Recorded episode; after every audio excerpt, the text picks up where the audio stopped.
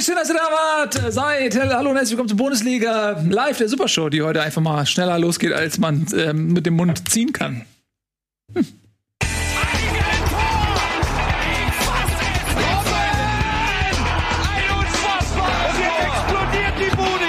Kritisiert mir denn nicht zu so viel. Das ist ein guter Mann. Freue mich sehr. Schön, dass ihr da seid. Heute ja, wieder ein bisschen verschoben hier. Das machen wir immer ganz gerne, wenn wir zu viert sind. Äh, Ralle fehlt heute, aber Nico ist selbstverständlich da. Hallo Nico. Und moin, ähm, moin, moin. Tobi, der arrogante Schnösel von ja, Sport 1 äh, hat sich äh, quasi zu uns hinabbegeben in unsere Runde und ist nochmal ähm, ja, zu uns zurückgekehrt. Äh, schön, dass du da bist, Tobi. Ist das der Abschied jetzt, das Abschiedssendung oder was? Ja. Schön übrigens, dass ja, schön, Eddie, dass du direkt in den Kommentaren versuchst, gleich noch zu punkten, weil wir Double Pass. Was hast du geschrieben? Ich habe ihn entdeckt, ich habe ihn groß gemacht, er hat mir alles zu verdanken. Ja, stimmt ja auch. Also, würdest du, also, ich glaube, Tobi sieht das auch so. Frage, rausgeholt aus seinem, komischen, aus seinem komischen Taktikblock da rausgeholt und in die große Showbühne mehr oder weniger gezogen. Ähm, das ist wahr, ja. Er verdankt mir alles und das hat man auch gesehen im Doppelpass. Viele sachliche Einschätzungen hätte ich genauso abgeben können. Definitiv. Das ist ähm, die Frage, warum du nicht da warst. Das kommt noch. Achso. Ja. Die arbeiten sich vor. Erst war. Äh, ich habe so meine Vorgeschichte mit Marcel Reif, deshalb ist das nicht so einfach. Ja, es war Max da und dann äh, war äh, Tobi da und habe ich irgendwie vergessen. Nee, und dann als nächstes kommst dann du. Basti war, letzt, äh, war ja Basti der. War da, eigentlich sollte Tobi, jetzt kann man es ja sagen, Tobi sollte ja eigentlich schon vor zwei Wochen da sein. Weil ja. muss er aber dann krank absagen und dafür ist ja dann Basti Rett eingesprungen. Ja. Und jetzt haben sie sich ja. aber trotzdem noch mal Darüber wollen wir auch sprechen. Also das ist tatsächlich jetzt ähm, schon unser Tagesordnungspunkt 1. Tobias Escher bei Sport 1 beim Doppelpass. Erzähl doch mal, wie war's denn? War nett, war aber, was mich dann sehr überrascht hat, es war gar nicht unbedingt so viel anders als jetzt bei uns in der Sendung. Was Weil dieses, dieses, dieses Set, das steht ja da mitten im ähm, Hilton von, im Hilton von Flughafen. Äh, Flughafen, mhm, genau. genau. Flughafen, da kommst du rein und dann ist da, denkst du ja eigentlich, das ist so eine riesige Halle und da sind tausend Leute oder sowas, aber dann ist das eigentlich nur eine kleine Ecke von diesem Foyer, wo sie dann das Studio aufgebaut haben, ist nicht unbedingt viel größer als jetzt der Raum, in dem ihr sitzt. Nur, dass da ein paar mehr Kameras rumstehen, ein paar mehr Kameraleute und sowas. Und dass es halt äh, eine Maske gibt. Das war auch, haben sie mich schön geschminkt. Habe ich gesehen. Ja. Aber sie haben dir erlaubt, die Klamotten anzulassen. Ja, da hast du keine ähm, Klamottenvorschriften. Marcel Reif kommt ja immer ohne Socken. Ähm, warum auch immer er das tut. Das ist irgendwie so ein, auch ein Insider-Gag dort. Äh, Winter geht erst los, wenn Marcel Reif Socken anzieht. Und ja, ich fand es war eine ganz nette Runde. Ich, hab, ich, ich muss ja gestehen, ich gucke jetzt auch nicht regelmäßig Doppelpass, habe das nicht in den letzten Wochen verfolgt. Aber ich fand, es war relativ sachlich. Wir haben viel über Themen gesprochen. Da waren ja auch äh, nette Leute da. Christoph Biermann war da, den kenne ich auch schon ein paar ein bisschen. War auch schon bei uns zu Gast. Äh, Sendung schon. Der war auch schon bei uns zu Gast, genau. Ewald Lien habe ich nochmal nahegelegt, nochmal zu uns rüberzukommen. Der ist ja auch bei St. Pauli als Botschafter tätig. Mhm. Auch ein äh, sehr netter Mensch. Ja, ansonsten habe ich gar nicht so viel zu erzählen. Das ist gar nicht viel anders, als wenn, ich, wenn wir bei uns in der Sendung sitzen. Aber wenn du das sagst, die, das Gefühl von der Frage her, so, wer ist dann so der Marcel Reif hier in dieser Runde? Wer der Ewaldin? Und wer der Kakao? Also muss, muss es zwangsläufig dieselben Rollenbilder geben? Nö, ich habe gedacht, das ist vielleicht ein lustiges Spiel, jetzt mal die Frage zu stellen. Wer der Marcel Reif ist? Ja. Also, vom modischen Geschick her. Ja, guck mal, du bringst dich jetzt freiwillig nämlich in Bedrängnis gebracht. Das wollte ich doch auch nur. Nächster, nächster Programmpunkt. Ich möchte jetzt nämlich nicht irgendwie jemanden fälschlicherweise mit Marcel Reif äh, vergleichen und dann dafür jede Menge Ärger bekommen. Du, ich, ich trage bisschen. Ich hatte ein bisschen das Gefühl, Tobi, dass du ähm, immer ganz schnell sprechen musstest, weil du Angst hattest, dass dich einer der ähm, Altvorderen dort äh, unterbricht. Und ähm, das fand ich ein bisschen gemein, weil ich denke, man, man hat manchmal das Gefühl, du man muss sich, man muss erst mal 20 Mal da gewesen sein und mhm. 35 Weißbier getrunken haben äh, mit denen, ähm, um halbwegs ernst genommen zu werden. Ich fand das ein bisschen gemein. Also ich habe nicht alles geguckt, leider, aber äh, ich hatte manchmal das Gefühl, ey, lass doch mal den Tobi jetzt ja, mal in Ruhe ja reden. Das ist ja auch eine äh, Gruppe von Leuten, die sich kennen. Also Christoph Biermann war, glaube ich, noch nicht so oft da, aber Ewald Lied war zum 20. Mal da, Lars Wallroth war zum 15. Mal da, Kakao war auch schon ein paar Mal da. Die, da muss man sich schon durchsetzen, da muss man auch mal ähm, zwischengrätschen, wenn man was sagen möchte. Ja. Ist aber auch klar, wenn du da sieben Leute sitzen hast und äh, die Sendung geht zweieinhalb Stunden minus Werbepausen, da bleibt nicht viel Zeit, um zu labern. Ja, das sind auch alles so Alpha-Tiere irgendwie, so, so, das ist alles so ein bisschen noch so alte Macho-Schule. Ähm, ich finde das immer ein bisschen unangenehm, deshalb gucke ich gern, auch nicht so gern den Doppelpass. Ich finde, du hast das gut gemacht. Ähm, es gab immer mal so Versuche, dich schon am, im ersten Satz zu tackeln, aber du hast dich dann da nicht rausbringen lassen. Aber äh, man nimmt das, vielleicht ist es auch so eine Berufskrankheit, dass man als, äh, wenn man selber sowas macht, auch e-, enorm da äh, drauf achtet.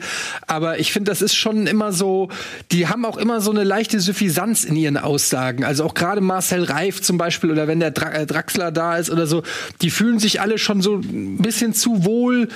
Und ich weiß, jetzt kommen wieder 10.000 Kommentare mit äh, Screenshots und GIFs, wo ich mich schon äh, bei unseren Sendungen daneben genommen habe. Aber ähm, trotzdem fällt es mir halt auf, dass, dass die dann da auch sehr so ja, ähm, ich hatte bei Marcel Reif immer so das Gefühl, so, ja, wer ist denn dieser Tobi Escher jetzt? Ich bin Marcel Reif. Aber das habe ich bei dem immer. Ich finde, der kommt extrem arrogant rüber und sehr, sehr überzeugt davon, dass er naja, dass er schon immer so ein bisschen die Wahrheit ausspricht. Ich weiß nicht, wie ich das sagen soll. Ja, ich sehe gerade nur, dass die Leute bei DSF auf der oder Sport 1 auf der möglichen Gästeteilnehmerliste jetzt bei Etienne den Rotstrich machen. Ich habe da überhaupt gar keine äh, Sky 90 würde ich mir gefallen lassen, aber Sky ist auch schon vorbei, habe ich schon zu oft äh, öffentlich drüber abgelästert und ganz ehrlich, ähm, nee, das ist, ist nicht unbedingt ein Ziel von mir äh, da mal hinzugehen. Ich glaube, ich könnte mich da auch nicht, ich weiß nicht. Ich würde da ich ich, ich werde bei sowas schnell sauer. Ich glaube, Marcel Reif ist ja auch schon seit 2000 Jahren dabei, so. Und der weiß genau, wenn die Kamera angeht und dann, dann weiß er genau, wie er sich anders hinzusetzen hat, wie er zu reden hat. Und wenn du, wenn du dann zwischendurch zwischen den Werbepausen redest, dann kommt da ist auch zu mir gekommen und gesagt, ja, hast du völlig recht damit, dann hast du dich normal mit ihm unterhalten. Aber die wissen halt schon, wie man das Spiel zu spielen hat. Ich sag's mal so, formuliere es mal so rum. Ja, genau, und das meine ich. Du merkst, dass das für, dass für die so eine Form von Selbstdarstellung ist irgendwie. Also, das ist noch mehr als Weiß ich nicht. Wisst ihr, ihr wisst, was ich, du weißt, was ja, ich meine. Ja, das ist, was du meinst.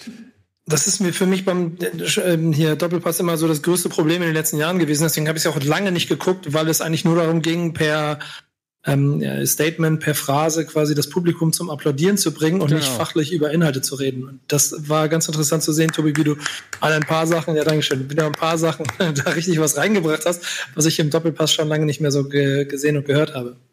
Ja, trotzdem fand ich es irgendwie schön, dich da mal zu sehen. Ähm, äh, und äh, ja, ist ja schon ja, genau spannend, deswegen. Spannend, spannend gewesen. Schön, dass du äh, dass du es gemacht hast. Ähm, Man muss äh, ganz kurz eine Sache positiv, weil gerade ich auch gesagt habe, Basti, äh, der ja auch schon mal uns ja. in der Sendung war und äh, du und und, und Marc und so, äh, Max, ja. Ähm, ich finde es das gut, dass die jetzt auch mal mehr so junge Leute, die so aus einer anderen Ecke kommen und nicht nur sozusagen Leute mit komplettem Stallgeruch, sondern ähm, die anders in dieser Fußballbubble drinne sind, aber aus einer anderen Richtung. So, ja, das finde ich schon gut, dass die da ähm, jetzt mehr auch so Leute und auch jüngere Leute mal ranholen und nicht nur den äh, die die Kumpel von von Helmer irgendwie oder so. Ne, das finde ich schon ganz, also auch mal was Positives zu sagen, um mir das Hintertürchen aufzuhalten, doch noch mal eingeladen zu werden. Ja. also ich finde mal Super Sendung. Super. Und, äh, ja, ich meine Lieblingssendung. Der beste Innenverteidiger ja. aller Zeiten. Apropos, der hat ja auch für die Bayern gespielt, Thomas Helmer. Und ähm, ich weiß nicht so, ich glaube, ich schätze mal so im Jahr, also in den 90ern, Mitte der 90er, hat er auf jeden Fall für die Bayern gespielt auch. Und ich glaube, er hat sogar folgendes Trikot mal getragen. Weil dieses hier, das ist nämlich ein, wenn mich nicht alles täuscht, eine Neuauflage. Ich schätze mal aus dem Jahr 95 oder 96 oder so. Irgendwie so äh, Mitte, zweites Drittel 90er Jahre. Und das ähm, habe ich geschenkt bekommen. Das kam mit der Post heute. Widerlich. Original. Original, Absender. Pass auf, sag ich dir. FC, ba FC Bayern München AG. Aus der Sebener Straße in München, original. Und ich find's, ich find's so lustig, weil, wenn es eine Konstante in meinem Leben gab, dann war es immer so, okay, pass auf, wenn die Bayern verloren haben, war der Spieltag schon mal nicht ganz scheiße. Das ist immer eine Konstante gewesen im Laufe. Seit ich, seit ich sechs bin oder so, ist das so. Wirklich. Aber diese penetrante Freundlichkeit ähm, dieses FC Bayern Münchens ähm, das und vor allen Dingen in erster Linie erstmal die zur Kenntnisnahme überhaupt unserer Sendung, ähm, das schmeichelt mir so sehr. Ja, das aber so du langsam. Bist, du bist stärker als das. Du bist Du bist, du bist Ja, viel zu stark pass dafür. auf, ich bin wie Lass Odysseus, der, äh, der gleich sagt, binde mich an den Mast, sonst werde ich von den FC Bayern äh, Sirenen äh, wahnsinnig gemacht. Wenn es so einfach ist, einen Nils Bohmhoff auf seine Seite zu ziehen, dann werde ich dafür sorgen, dass du komplett von der Eintracht ausgestattet wirst. Hast auch gut gemacht, da dieses Pokalendspiel. Das hat die Sympathie äh, direkt Stimmt. getrieben. Das hat dir auch Seitdem gut gefallen. Nur gut über. Ja, man kann mich. Ich bin auch ein Stück weit käuflich. Ich gebe es zu, jeder hat seinen Preis. Und emotionale. Und deiner ist ein Bayern-Trikot. Marketing, nur, marketing at werder.de. jemand in dieser Abteilung Hallo? arbeitet verdammt hart daran. Ja. Und er gibt Könnten sich Sie- Mühe und er macht das gut. Und das möchte Ich habe hier eine Rückfrage. Welche Größe hast du? Dieser Verein bemüht sich mehr um mich, Das als, als der HSV jemals in seinem kompletten Leben sich eh auch mich auch nur zur Kenntnis genommen hat. Von daher schmeichelt mir das. Was ist das denn? Ich sage, welche, welche Größe hast du? Das Äh, ist, XXXL. das ist L. Das ist L. L. Okay, L. Ich, ich, ich frag mal nach. Ja, vielen lieben Dank an, an FC Bayern München AG aus der Sebener Straße. Ähm, ich weiß das sehr zu schätzen. Ähm, ihr müsst noch ein bisschen, euch noch ein bisschen mehr bemühen und dann eines Tages habt ihr mich. Aber noch ist es nicht ganz so weit. Also, Aber du ähm, bist ja auch Fan von Bayern München in der zweiten Liga gerade, wenn man sich die Ergebnisse anguckt. Schöne Überleitung. Leider muss ich die verpuffen, weil sonst kriege ich Ärger von euch. Äh, HSV, fünf Siege, fünf Spiele und beste Mannschaft Europas. Kann man so sagen. Und Derby steht vor der Tür. Pauli kann kommen. Haben da noch eine Revanche offen. So, ähm, lass uns dann doch mal vielleicht direkt über die Bayern reden. Einfach nur, weil die Überleitung sonst so verschenkt wäre. Ähm, verkaufe ich nicht auf Ebay. Vergiss es. Hab ich, wer schreibt das? Ich verkaufe das nicht auf Ebay. Das äh, nehme ich mit nach Hause. Mir ist dann mir. So, kriegt ihr einen Schuh. So, ähm, äh, lass uns mal kurz dann auch über die Bayern reden. Äh, das ist ja für kurz. dich jetzt nicht so schön gelaufen. Du hast im Vorfeld einen äh, sehr selbstbewussten ähm, und im Nachhinein sehr falschen Tweet rausgehauen, ähm, was deine Erwartungshaltung Für den gesamten Tag allerdings war das ein äh, ich war, ein enttäuschender. bisschen, ich war ein bisschen enttäuscht, dass du, weil der, du hattest ja getweetet hier, geiler Tag, erst äh, Eintracht gewinnt gegen die Bayern, dann Nee, po, po, Punkte. Punkte gegen die Bayern, dann Derby, dann ähm, UFC. UFC. Du hast jetzt richtigerweise hättest du natürlich gesagt, erst Spiel der HSV 13 Uhr, dann Bundesliga, dann Derby, dann Liverpool, dann UFC. Also das wäre der Tag gewesen. Ähm, aber hast du allen Ernstes gedacht, da geht was gegen die Bayern oder war das jetzt eher so ein so ein Gadescher? Naja, also ich meine, es ist äh, mir ist schon klar, dass man, äh, wenn ich wenn ich sage, wir holen einen Punkt bei den Bayern, dass ich damit äh, das große Risiko eingehe, diesen Tweet äh, nachher um die Ohren gepfeffert zu bekommen. Aber das ist dann halt einfach der Gamble, dass wenn es klappt, kann ich aber auch richtig die Eier raushängen lassen. Hat's halt nicht. Äh, gut, da muss man das halt muss man dann ein- einstecken, ne? Den Gegenwind ist ja auch okay. Aber ja, natürlich habe ich gehofft, dass wir einen Punkt holen. Ich habe gehofft auf müde Bayern nach Atleti. Ich habe äh, gehofft auf äh, eine formstarke Frankfurter Mannschaften. Weiß ich nicht. Das war so natürlich die Hoffnung, aber Glaube wäre jetzt vielleicht ein bisschen übertrieben. Ja. Ich, ich, ich bin ja eigentlich immer zweckpessimistisch bei der Eintracht. Also äh, eigentlich gehe ich ja immer von der Niederlage aus. Aber bei den Bayern habe ich dann halt immer irgendwie, weiß ich nicht. Ja, hat die Vergangenheit durchaus ja auch gezeigt. Äh, Pokalsieg 5 zu 1 letzte Saison, also da ging ja durchaus manchmal was. Diesmal ging natürlich aber gar nichts. Ähm, sportlich war das ja Einbahnstraßenfußball und Bayern hat souveränst und in Bayern-Manier 5-0 gewonnen. Möchtet ihr dem noch was Fachliches hinzufügen? Robert Lewandowski muss man doch noch, auch nach den letzten, trotz dieser überragenden letzten zwei Jahre noch einmal hervorheben, sind jetzt Ja. zehn Tore in fünf Spielen. Und da Wahnsinn, war jetzt oder? wieder alles dabei. Äh, Ein Tor mit dem ersten Kontakt, ein Tor mit dem Kopf, ein Tor mit dem dritten Kontakt, äh, hat an der Linie gelauert, hat im Strafraum gewühlt. Also der trifft momentan, wie er will. Mhm. Und das muss man, glaube ich, noch einmal anerkennen, dass er seine Form der letzten Saison halt, halten kann. Ja, da kann ich mich nur anschließen. Der Typ ist ein absolutes Phänomen. Ähm, und dem macht diese Belastung auch nicht so viel aus. Ja. Keine Ahnung. Einfach, er ist einfach der, Der hat- krasseste Stürmer, den es gibt.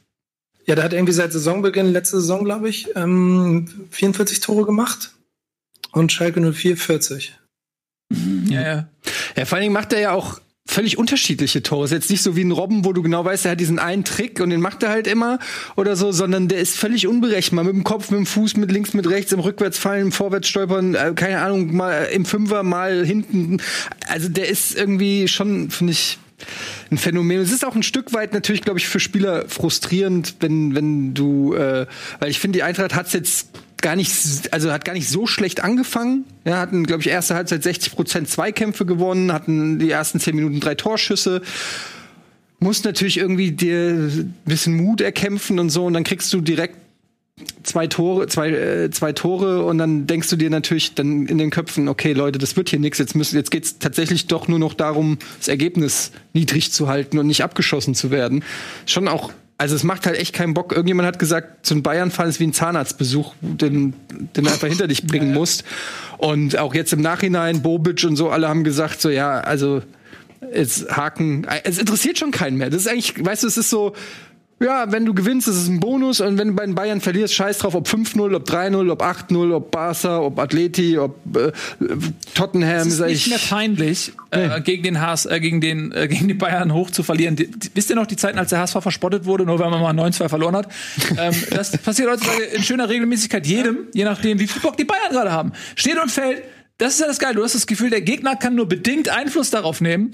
Das Ergebnis bestimmen die Bayern. Genau. Wenn die mega Bock haben, verlierst du da halt 6-0 oder 7 oder 8-0. Und äh, wenn die einfach mal sagen, oh komm ey, zwischen den beiden Highlights müssen wir dann noch mal irgendwie dahin fahren, dann hast du vielleicht mal eine Chance auf ein 0-3 oder auf ein Unentschieden. ähm, aber die Bayern bestimmen das. Ja, eigentlich fährst du da hin und denkst dir so möglichst nicht richtig kack Torverhältnis. Ja, gut, hat die einer jetzt nicht hingekriegt, aber da müssen halt auch noch andere hin. Und insofern, die Punkte, die wirklich wehtun, die man liegen lässt, sind dann sowas wie Bielefeld oder Köln. Aber bei den Bayern jetzt, äh, pff, ja, was willst du machen, ey? Ist, ist, ist so. Ist so. So sieht das aus. Ähm, Wermutstropfen, die Verletzung von Davies, das sah böse aus, erste Minute. Da hat man direkt gesehen, oh. Knickknack. Knickknack. Uh, und Müller, glaube ich, direkt Sprunggelenk diagnostiziert, Dok Dr. Müller. Ohne Wohlfahrt. Ja, Bänderriss, ne? Ähm, ist das die offizielle Diagnose jetzt schon, ja. ja. Fällt einige Zeit aus auf jeden Fall. Sechs bis acht Wochen oder so, glaube ich, habe ich. Also das ist äh, natürlich bitter. Aber man muss sagen, er war jetzt eigentlich eh B11. Also doof sich das anhört, weil er war letzte Saison der überragende Spieler bei den Bayern. Aber momentan war eh so Hernandez so ein bisschen ähm, vor ihm in der Hierarchie. Also es wird die Bayern auch jetzt, auch das wird die Bayern jetzt nicht in irgendeiner Form schwächen. So doof sich anhört. Die, Du siehst schon die Belastung. Ich glaube schon, dass wenn du halt fit und ausgeruht bist, dass dann deine Bänder nicht einfach so nachgeben, bei, äh, auch bei so einer Abbremsbewegung. Und der Rasen war auch so nicht das Schlechteste. Spiel, oder? Ja, ja aber es, äh, der ja. hat schon dieses Jahr gespielt. Hat jetzt, war jetzt ja auch verletzt, kam aus der Verletzung raus, glaube ich, so einer kleinen. Also das kann schon damit, äh, also wenn du, ich, ich sag's einfach, wenn du stabil bist, dann kann, muss, darf so eine Abbro, äh, Abbremsbewegung dir nichts ausmachen, weil sonst hast du alle zwei Wochen verletzt in der Bundesliga. Mhm.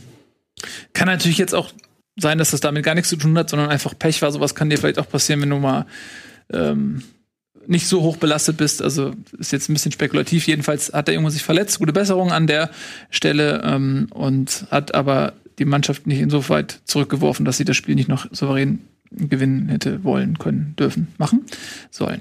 Kommen wir. Ähm ich glaube, Sané, Sané könnte man noch mal erwähnen. Nach Verletzung direkt ja. mit einem Traumtor zurück. Ja, das war ein Robbentor. Das war ein Robbentor und ähm, ja, so, so kann man sich halt auch mal zurückmelden. Ja. Der macht einfach Spaß. Ich habe richtig Bock auf Sané. Es hat so eine Leichtigkeit bei ihm, finde ich. Ja, ja, der ist so geschmeidig und so. Ja. Ah, technisch so gut. Ähm, doch, das ist ein guter. Der macht einfach Spaß. Das macht einfach Spaß, dem zuzugucken. Hoffentlich bleibt er ähm, fit. Ja, habe ich mir auch gehofft, nachdem ich 50 Millionen. Ich habe ihn mal bei Kickbase gehabt, hat er sich verletzt, habe ich mich mega geärgert, habe ihn verkauft. Ähm, und jetzt kam er dann wieder auf dem Transfer, habe ich wieder zurückgekauft. Ja. Ähm, soll ihm eine Lehre sein. Soll ihm eine Lehre sein. Wenn er sich jetzt wieder verletzt, dann äh, mein Freund, dann ist es aber auch äh, der Bonus aufgebraucht. So, äh, die Bayern ähm, nach diesem überzeugenden Sieg zwar erster, was das Torverhältnis angeht, aber da sie einen Punkt weniger haben als Leipzig, müssen sie sich für den Moment mit dem zweiten Tabellenplatz begnügen. Das ist für uns schwer. Ähm, diesen Zustand, auch wenn er temporär ist, zu akzeptieren. Tabellenführer ist nämlich Lokomotive Leipzig, hätte ich beinahe gesagt. RB Leipzig. Das ist ein schöner Name. Ist wirklich ein schöner Name, ne? Lokomotive Leipzig, weil das gibt's auch nicht. Also RB gibt's auch nicht, okay, aber das ist ja ein Fantasiekonstrukt. Aber Lokomotive Leipzig, wie geil könnte man das auch marketingtechnisch eigentlich so? LOL. LOL. LOL, Oder? was? Lo LOL, ja. LOL. Lokomotive Leipzig. Lokomotive Leipzig. LOL. Ja. LOL, LOL, LOL, LOL. Ja, ich würde gerne Marketingmanager für Lokomotive Leipzig sein. Aber nur, wenn die auch ein bisschen Budget haben und so. Ja. Jetzt nicht vierte Liga oder so. Aber ähm, so Bundesligist bei Lokomotive Leipzig wäre ich gerne Marketingmanager. Ich glaube, da könnte man viel mitmachen. Ähm, aber das ist jetzt ja Quatsch, weil Leipzig ist ja nicht Lokomotive, sondern RB. Die haben ähm, am Wochenende 2 zu 1 gewonnen gegen äh, Berlin. Da lass uns jetzt mal drüber sprechen. Tobi oder Nico, will vielleicht einer von euch mal ein bisschen anfangen? Ja, ich, ich kann von meiner Seite nur ein bisschen den Eindruck von dem Spiel zusammenfassen, weil ich es interessant fand, dass Hertha BSC Berlin ja schon, na, wie soll man sagen, also sie sich schon wehren wollte und auch versucht hat, das einigermaßen auf Augenhöhe zu halten. Und das mit den Mitteln ja in meinen Augen eigentlich auch ganz gut funktioniert hat, bis dann es einen Wechsel gegeben hat. Und ähm, nun Kuku mit seiner Geschwindigkeit zweimal dafür gesorgt hat, dass innerhalb von vier Minuten es zu einem Mismatch gekommen ist. Und das Leipzig dann sehr ähm, also souverän würde ich es dann schon nennen, am Ende ausgenutzt hat und am Ende den Sieg geholt hat. Sind Sie mit der Zusammenfassung zufrieden, Herr Escher? Sie gucken so kritisch. Mhm. Ähm, er nickt wirklich so. Ja. ja. ja. Das ist diese das Doppelpasslippe hier. So. Mhm. Nee, ähm, ich, ich, ich denke schon, ich denke schon, dass du das richtig zusammengefasst hast. Berlin hatte da Pech mit dem Schiedsrichter. Ähm, sie haben es verteilt, aber ich fand auch Leipzig wieder bockstark in Ansätzen, sage ich mal so. Also die haben, die können jeden Gegner mittlerweile dominieren, dass der äh, relativ wenig davon zustande bringt. Aber du merkst auch noch, dass da die Neuen noch nicht hundertprozentig wissen, was Nagelsmann von ihm will. Also es ist schon ein Unterschied, ob du vorne mit Forsberg, Olmo, Kunku spielst oder ob dann Sörlo da drin ist. Oder, mhm. äh, ja. Ja, man muss auf der anderen Seite aber auch sagen, dass Hertha nach dem, was in den letzten Wochen passiert ist, ja jetzt nicht mit dem größten Selbstbewusstsein nach Leipzig gefahren ist, um da drei Punkte zu holen, sondern erstmal ähm, verhindern wollte, dass Schlimmeres passiert. Und ich finde, das haben sie dann schon ganz kompakt gemacht. Das ist wahr, ja. Ähm, weil, das ist diese rot-gelb-rote Karte, die ja auch, die ich zu hart fand. Ja. Ähm, Findest du? Ja. Also ich, ich, ich, weiß, was ihr sagen wollt. Es geht nicht, also ich finde, es geht nicht darum, ob die zweite Szene jetzt gelbwürdig ist. Es geht darum, dass du innerhalb von vier Minuten zweimal so in Zweikämpfe gehst, dass du Gefahr läufst, jedes Mal eine gelbe Karte dafür zu kriegen. Dann ist es allein schon wegen Dämlichkeit korrekt, dafür eine zweite gelbe zu geben. Also es ist jetzt nicht die himmelschreiend größte Fehlentscheidung aller Zeiten, aber ich glaube, manch anderer Schiedsrichter hätte da schon beim zweiten Foul gesagt, so Junge, jetzt das nächste, egal was du jetzt für ein Foul machst, mhm. du kriegst runter, aber aber dann hätte er fünf Minuten später wieder ausgewechselt werden müssen. Ja. Weil das zweite Ding, das, da ist zwar ein Kunku zwar durch gewesen, aber er war halt ganz weit auf dem linken Flügel und in der Mitte war noch zwei. Da hätte ich jetzt ähm, nicht darauf bestanden, dass er unbedingt ähm, ein taktisches Foul oder sowas vormacht. Ja, den Schubser. Den Schubser nimmt er an, auf jeden Fall. Das muss ich auch sagen, den Kuku. Aber ich hätte ihn auch angenommen an seiner Stelle. Ja, also es ist meiner Meinung nach war das schon eine gelbe Karte. Also es ist, gibt ja natürlich immer so ein Spektrum. Ähm, und ich sag mal so, diese, von, wenn das Spektrum 100 ist, dann war das sagen mindestens 80, ne, diese gelbe Karte in 80 von 100 Fällen. Ähm, weil er ist mit Tempo, er geht da so rein, er bringt ihn zu Fall. Es hat eine taktische Komponente und es hat auch äh, dadurch, dass die Geschwindigkeit so hoch war, auch eine, noch eine Intensivität. Intensität, also dieses Foul, äh, also, also ich finde schon, dass Gelb absolut vertretbar ist. Da kann man dem Schiedsrichter diesbezüglich keinen Vorwurf machen. Man kann natürlich darüber debattieren, okay, wenn du Fingerspitzengefühl hast und denkst, okay, pass auf, es geht jetzt hier nicht nur darum, wie ein Computer jede Entscheidung äh, zu analysieren und zu einem Ergebnis zu kommen, was ausgedruckt wird, sondern auch ein bisschen zu gucken, okay, wie ist der Spielverlauf, äh, was hat sich ein einzelner Spieler vielleicht erlaubt und so weiter, dann ist es, denke ich, ebenfalls in diesem Spektrum enthalten, dass der Schiedsrichter sagt, okay, pass auf, du hast jetzt noch eine Verwarnung, du bist vielleicht ein bisschen zu heiß reingekommen. Ich kenne das auch, als ich äh, äh, in den Herrenbereich übertrat und wurde dann eingewechselt am Anfang. Da war ich immer so heiß. Ich habe immer, immer, immer in den ersten zwei Minuten die gelbe Karte gekriegt, weil ich so gebrannt habe. Ne? Und wenn du dann eingewechselt wirst, ich verstehe das. Der Junge brennt. Der Junge will, der will Gas geben und der will sich empfehlen und so und der brennt. Und dann ist er ein bisschen über übers Ziel hinausgeschossen und ich glaube, da hat der Schiedsrichter schon noch den Spielraum auch zu sagen, ey, pass auf, Junge, koch dich mal kurz runter, sonst bist du gleich ganz vom Platz und so. Das hätte er vielleicht noch machen können. Ähm, ja, man muss ja auch das ganze Spiel sehen. Ich hatte auch nur in Ausschnitten gesehen. Die Frage ist halt auch, wie hat der andere Fouls in dem Spiel bewertet? Das muss ja auch, sag ich mal, aus einer Hand dann kommen. Das kann ich jetzt nicht beurteilen, aber es gab ja dann noch noch den Elfmeter, es gab noch die rote Karte, die dann wieder zurückgenommen wurde. Also nur in der Spielzusammenfassung äh, hat man schon gedacht, so, oh, oh, also Hertha äh, war heute so ein bisschen auf dem Kicker von dem, äh, von dem Schiri, aber ist wahrscheinlich äh, im, im Prinzip alles korrekt gewesen, aber es wirkte so als Außenstehender so ein bisschen, ähm, als ob die es heftig erwischt hat. Ja, und das war am Ende des Tages dann noch so ein bisschen die Entscheidung, also das Tor fiel zwar erst etwas später in der 77. Minute durch eben diesen Elfmeter, den du äh, beschrieben hast, da ist dann Cordoba wieder ein bisschen stümperhaft äh, in den Mann gegangen, was ganz lustig übrigens ist, weil ich habe ähm, Cordoba und Sabitzer bei Kickbase und Cordoba hat 45 Minuspunkte bekommen für diesen Elfmeter. Elfmeter verschuldet, ja. Aber Sabitzer hat 85 Punkte bekommen für, den, für das Tor. Also gut. Das war ein guter Trade. Und Cordoba hat noch getroffen. Und dann habe ich mir überlegt, ob ich mit Cordoba meckern soll. Da habe ich mir gesagt, nee, eigentlich nicht, weil jetzt hast du mir eigentlich gerade 85 Punkte geschenkt, dafür, dass du 45, also 85 minus 45, ihr wisst, was ich meine. Ähm, lustige äh, Anekdote für mich jetzt persönlich, die ich trotzdem mit euch teilen wollte. Ja, ähm, so dass es am Ende ein verdienter Sieg ist, auf jeden Fall für Leipzig, aber ich fand, dass Berlin gerade in der ersten Halbzeit sich wacker verkauft hat. Sagen wir mal so. Hm? Ja. Okay, gut. Dann ähm, kommen wir zum nächsten Spitzenspiel, das Derby. Äh, ich habe jetzt Pillars Nummer jetzt gerade nicht parat. Ähm, vielleicht kommen, Ach, stimmt, wir wollten ja was haben, ne? Vielleicht rufen wir Pillard noch mal eben an. Wir haben ja letzte Woche gesagt, das machen wir, dass er kurz was zum Derby sagen kann. Ja, mache ich, mach ich, mach ich, ich mute mich hier kurz. Ja, nee, wir machen hier Werbung. Alles gut, Nico. Du so, okay. dich in aller Ruhe um Pillard. Wir gucken, ob wir ihn ja. in die Strippe kriegen und dann sehen wir uns gleich wieder hier bei Bundesliga Live, der besten Show der Welt.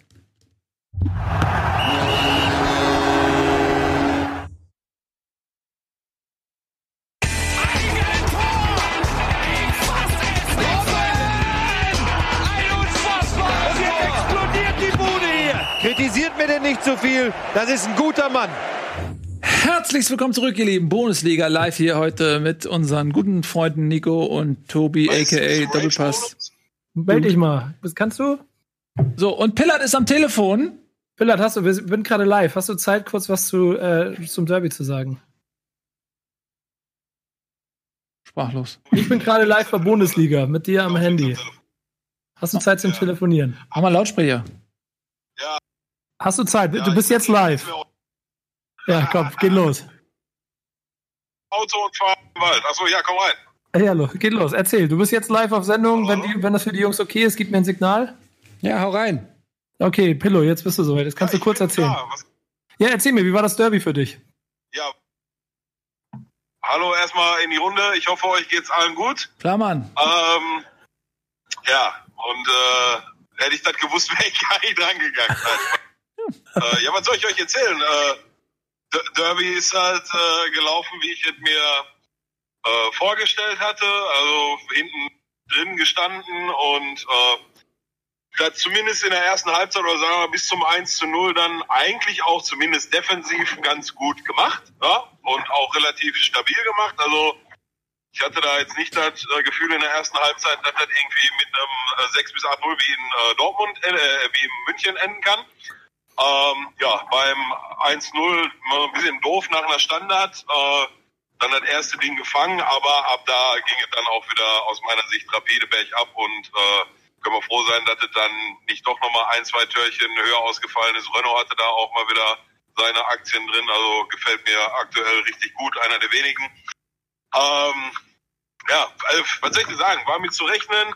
Ähm, die wichtigen Spiele, die kommen jetzt ab äh, Freitag geht's los mit äh, zu Hause gegen Stuttgart. Und ähm, ja, also was soll ich dir sagen? Das sah die positiven Aspekte war erste Halbzeit ähm, defensiv fand ich gut. Ähm, aber da hört's auch auf. Ne? Also alles, was da in Richtung nach vorne geht, da merkst du so, wie, wie tief der Köttel immer noch in der Buchse sitzt. Und teilweise, wenn die den Ball haben, das ist äh, weiß ich nicht, als wenn, als wenn einer sagt, der Ball hat Corona, wird der schnell wieder los. Also das ist teilweise schon erbärmlich mit anzusehen. Aber ja. so, so ein Selbstvertrauen oder die, die, den Weg zurück zum Fußball, den holst du dir wahrscheinlich auch nicht im Spiel gegen Borussia Dortmund, sondern dann hoffentlich in äh, den folgenden Spielen. Und aber, ja. aber sag mal, da, ähm, da ist ja von, von Ultraseite, und ich weiß jetzt nicht, wie tief du in der Ultrabewegung mit drin bist, ja schon ausgesprochen worden, gegen Stuttgart siegt, sonst brennt der Baum, ne? Ist es auf den Trainer bezogen gewesen? Also, nee. es, es hing ein, ich bin in den Ultrakreisen gar nicht so, ich kenne ein paar von den Jungs oder so, aber ich, ich bin und war zu keiner Zeit irgendwie ein Ultra oder ein Hooligan oder so. Ähm, auch wenn ich mit vielen der Jungs und mit viel, viel von dem, was die sich so vorstellen, äh, äh im Fußball sympathisiere, muss man auch ganz klar sagen. Ähm, Äh, war ich aber nie tatsächlich ein aktiver Teil davon. Ich habe äh, ich hab ein Spruchband gesehen, was dann nach dem Derby bei uns an der Arena hing, wo drauf stand, sogar Tönnies äh, Schweine kämpfen mehr. Den, den sehe ich ehrlich gesagt anders, muss ich ganz ehrlich sagen. Also ich fand noch mal bis zum bis zum 1-0 hat das kämpferisch und, und äh, vom Einsatz her durchaus gepasst. War mein Eindruck im Vergleich zu, zu den 20 Spielen davor oder sagen wir zu den, ja, zu den Spielen unter Wagner, sagen wir mal so. Da hat das für mich gepasst. Dann nach dem 1-0, ja, dann das kann man ankreiden, da hängen dann direkt die Köpfe und dann geht auch die Moral und dann geht auch ein bisschen der Einsatz. Also der 2-0, wie das fällt, sag ich dir ganz ehrlich, der, der, der, der Pass von, ich weiß gar nicht mehr, ich glaube von Reina in die Schnittstelle oder zwischen die Verteidiger auf, auf, auf äh, Haaland, also der, den kündigt der fünf Sekunden vorher an und Nastasic ist nicht in der Lage, den äh, Passweg adäquat zuzustellen. Also den, den hätte ich, meine Oma hätte den abgefangen. So, da geht es dann nach einem 1-0 ganz schnell, finde ich, wieder den Berg runter, was so äh, äh, Moral und Einstellung und Kampfgeist angeht.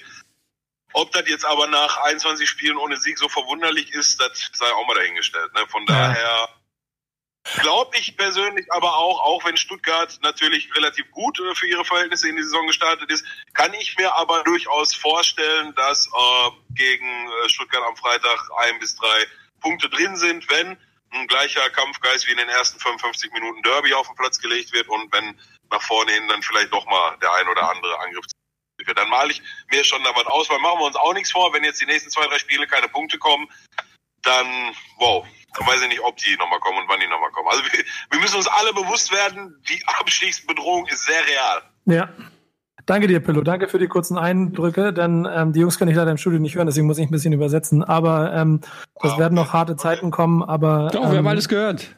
Ja, aber also er kann euch, glaube ich, nicht hören. Darum geht's. Ach so. Ja. Ja, ähm, ja, genau. Aber ähm, ich glaube, wenn, wenn es kommen noch Rückfragen, nee, Tobi hat noch eine Frage, oder? Nö, nö, nö, alles gut. Alles klar. Dann gehen wir weiter und ähm, ja, ne, viel Glück fürs Wochenende. Lieben Dank, Pill auch, wenn du das nicht hörst. Eddie, was die Eintracht gemacht hat immer. Soll die Schnauze halten jetzt hier. Du sollst die Schnauze halten. So, Pillow, ich melde mich noch. Danke. Danke dir, mein Lieber. Bis bald. Ciao. Ja, lieben so. Dank ähm, nach Gelsenkirchen. Tapfer hat er sich äh, gestellt, wobei er auch natürlich nicht wusste, dass er live in der Sendung ist. Sonst wäre er, wie gesagt, auch gar nicht rangegangen. er wird mich hassen dafür. Ähm, aber, aber, man äh, kann ja dem auch nur zustimmen, was er gesagt hat. Also Schalke hat defensiv ähm, tapfer verteidigt. Dortmund fehlte in der ersten Halbzeit so ein bisschen die Kreativität, um dieses Abwehrbollwerk zu knacken oder auch dauerhaft irgendwie in Gefahr zu bringen. Und in der zweiten Halbzeit spätestens dann mit dem Gegentor war Dortmund wesentlich leichter. Schalke war ein bisschen mehr gefordert, mussten dann ja dann auch ein bisschen was riskieren. Und das hat Dortmund dann am Ende auch ausgenutzt. Das war, auch wenn man sich die Statistiken anguckt, einfach ein hochverdienter, souveräner Sieg im Prinzip. Ähm, ich glaube, Dortmund hatte 70 Prozent Ballbesitz und äh, was weiß ich, 20 zu zwei Schüsse oder ich habe es jetzt nicht mehr auswendig, aber es war auf jeden Fall sehr, sehr deutlich. Ähm, und man muss konstatieren, dass Schalke sich andere Gegner suchen muss, an denen sie sich aufbauen als Dortmund. Ja, der Manuel Baum hat das, glaube ich, auch nach dem Spiel so schön gesagt. Gegen den Ball war es dann äh, größtenteils okay. Das hat man dann natürlich gemerkt, dass eine Mannschaft, die lange nicht gewonnen hat, da äh, geht keiner mehr Risiko rein, als er muss. Aber ähm, was Manuel Baumann auch gesagt hat, äh, mit dem Ball ist es eine Katastrophe momentan. Das war halt auch klar. Ähm, das Beste, was für Schalke da hätte nur rausspringen können, ist 0-0, weil sie halt keinerlei Kontersituation hatten, keinerlei Präsenz vorne, keinerlei ähm, Spiel durch das Mittelfeld. Da muss sich schon einiges tun in den kommenden Wochen. Ähm, ich, ich, würde da gerne einen ähm, Experten zitieren, den ich am Wochenende gesehen und gehört habe. selber sagen. Quasi, nee, du warst es nicht. Der, ähm, der, der so, über solche Spiele gesagt hat, dass ähm, es halt manchmal um mehr geht als um das, was du im Matchplan äh, liest und machst, sondern dass es auch um diese äh, Nuancen dazwischen geht, die dann entscheiden, ob du das Spiel auch gewinnen kannst. So ungefähr war das vom Sinn. Und aus Bremer Sicht kann ich ja ein Lied davon singen, wie du letztes Jahr dich in dem Spiel reingekämpft hast und überlegt hast, okay, du schaffst es vielleicht irgendwie einen Punkt zu holen. Und dann kommt ein Gegenwind und du zerfällst wie ein Kartenhaus. Und das ist krass, das gerade bei Schalke so zu sehen, weil das, ich kann das 100% nachvollziehen.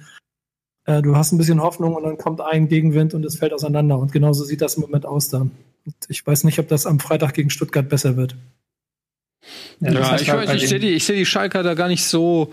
Also klar fehlt denen jetzt das Selbstvertrauen und die brauchen ein Erfolgserlebnis, aber ich finde, man kann auch Positives aus diesem Spiel ähm, nehmen, was auch Pillow gerade gesagt hat. Ich finde, die standen schon relativ stabil und haben es Dortmund nicht so einfach gemacht am Anfang.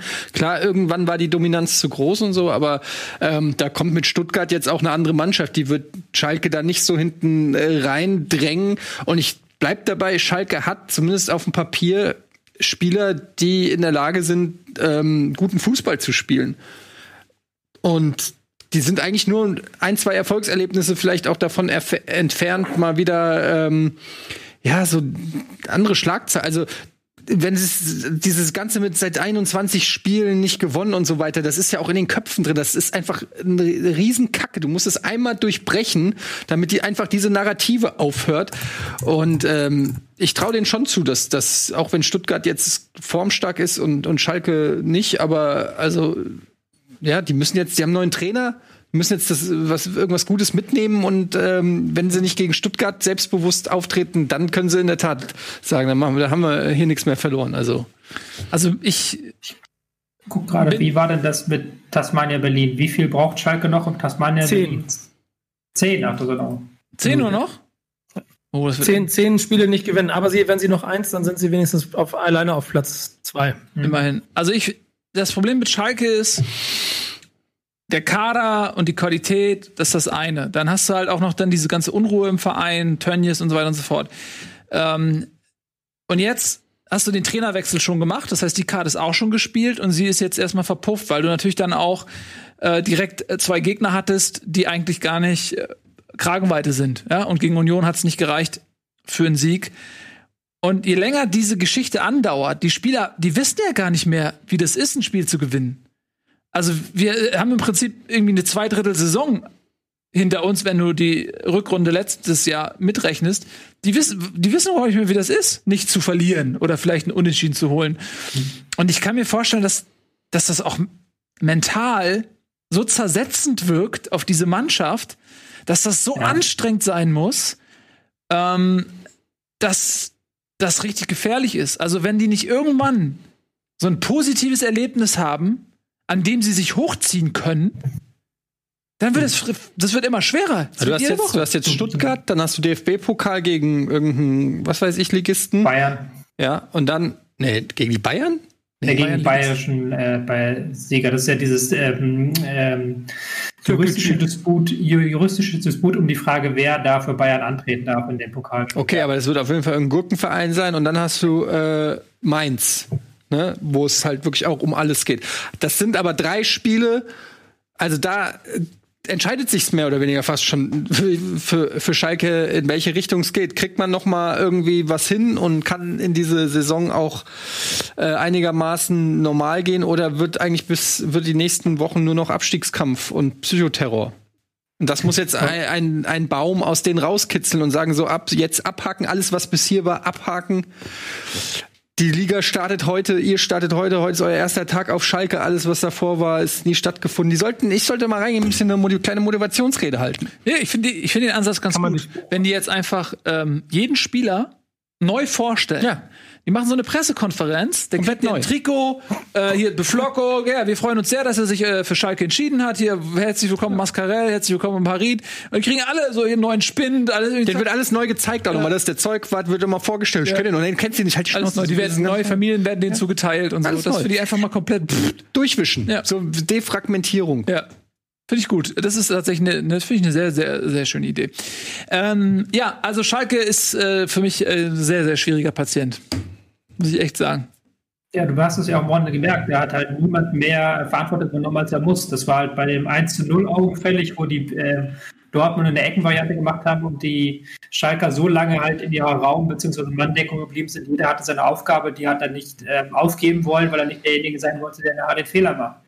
Beim 2-0 noch viel stärker, wo sie dann zu 5 auf einer Abwehrlinie bleiben. Das hat, äh, war Nico, da hat Etienne das gesagt, ähm, du konntest ja schon vor äh, Stunden vorher riechen, dass Sancho diesen Pass gleich spielen wird und ja. trotzdem ist der Keller rausgerückt. Und Pillow gesagt. Die Pillar hatte das gesagt. Pillar hat das gesagt. Genau.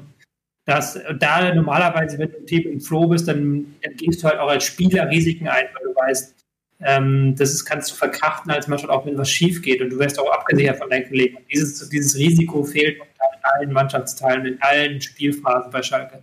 Ja, es ist vielleicht dann auch diese Szene, die du beschreibst, ne? Das hast du ja auch im Doppelpass äh, äh, gesagt, deswegen will ich mich jetzt auch gar nicht dafür ähm, sozusagen äh, schmücken mit diesen, mit diesen Worten.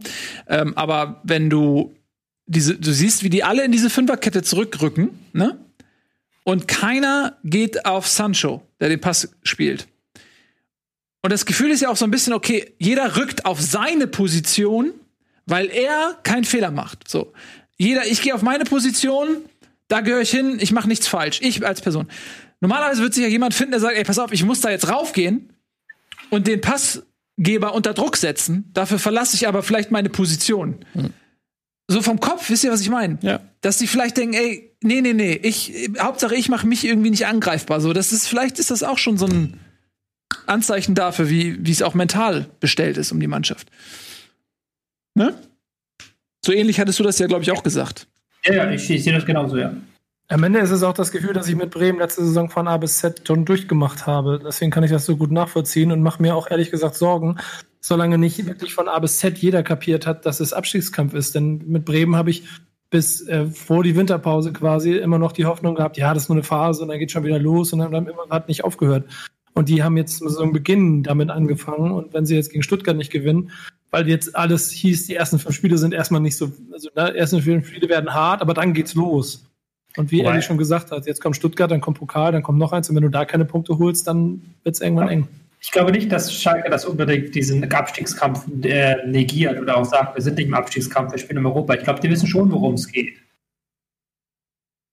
Ja, ja, hoffentlich. Also, ich, ich, also, also ich glaube, wäre nach 21 Spielen ohne sie wäre ein bisschen komisch. Ja, ne? also, ja aber da, da sind wir. Dass die Bremen-Situation ein bisschen anders war. Da war ja wirklich, hatte man in der Vorrunde noch so viele Ausreden. Ja, aber Verletzte und Spielplan und schieß mich nicht tot. Und auch Schalke, die wissen, dass, dass das ist. Genau das macht ihnen ja Angst. Dass die ja, aber bleibt die Frage, ob die Mannschaft schlecht sind. Ja, bleibt die hm. Frage, ob die Mannschaft diese Mentalität auf den Platz bringt. Das ist doch der ganz entscheidende Punkt. Und nicht, um nicht, ob, um nicht, ob der Verein oder die Leute drumherum der Meinung sind.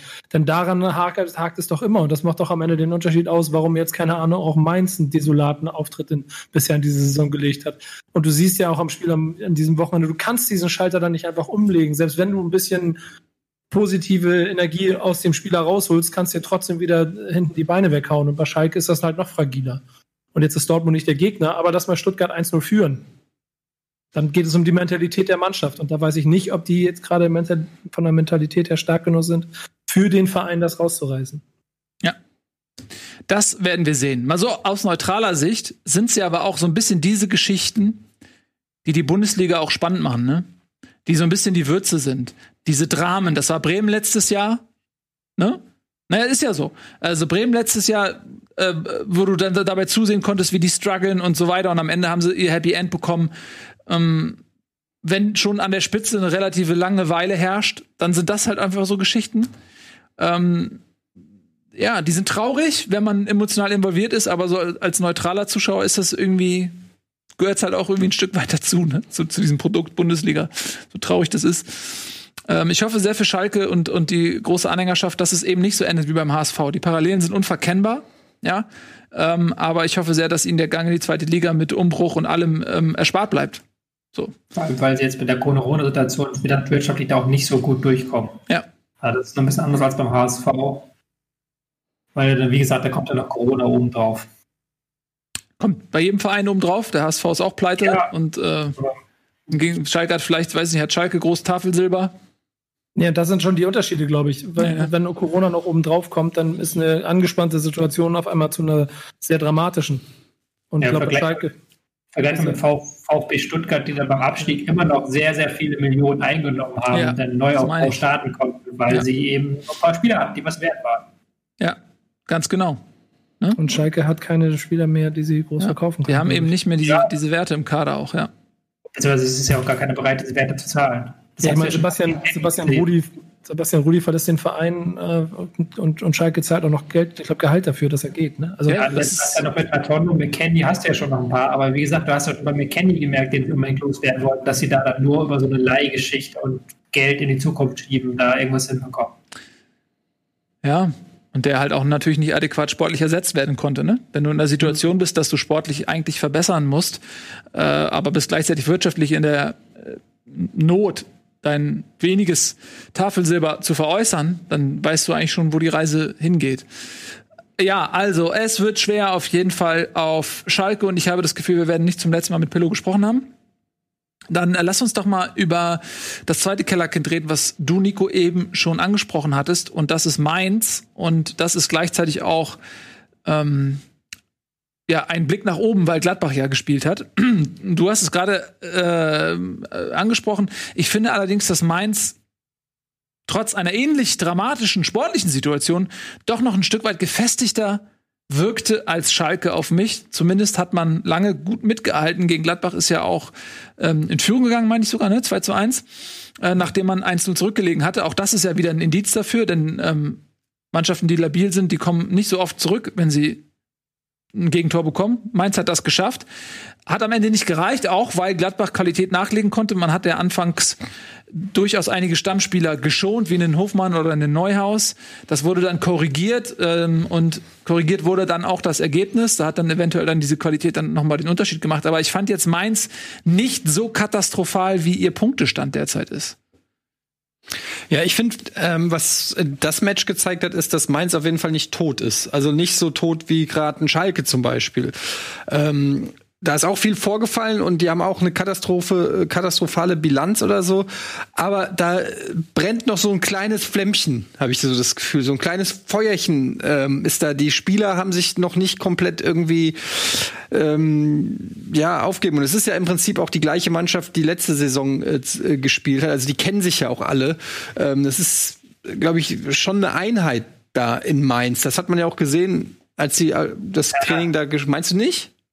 Ja, ja gut, wenn du das so interpretierst, ja, dann ist eine Einheit da, ja.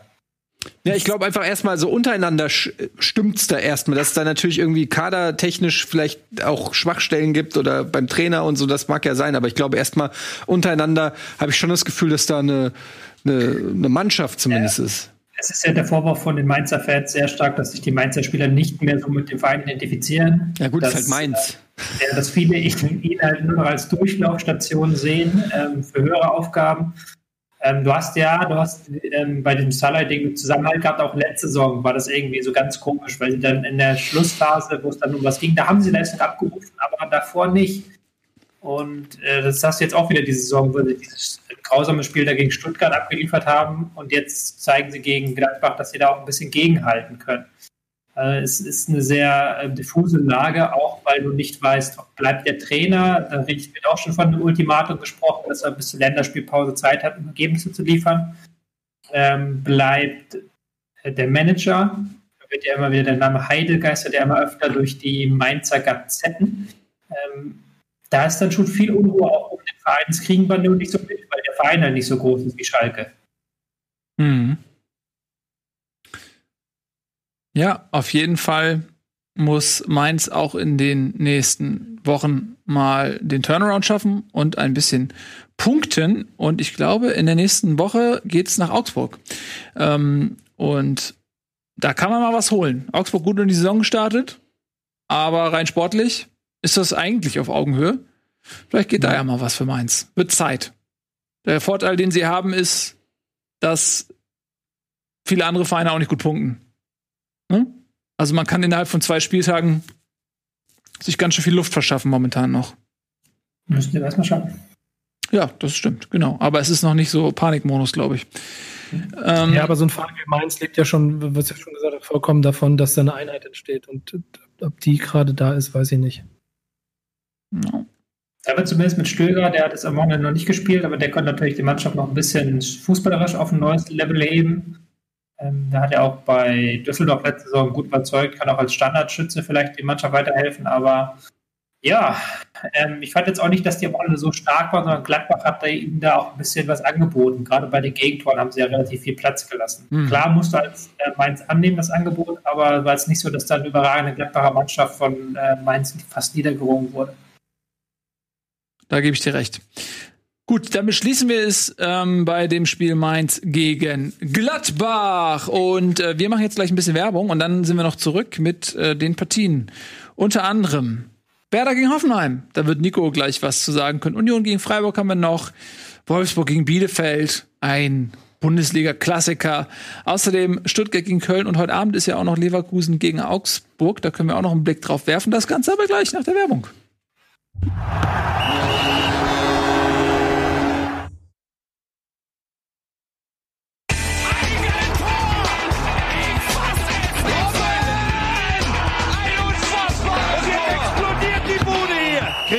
Denn nicht zu viel. Das ist ein guter Mann.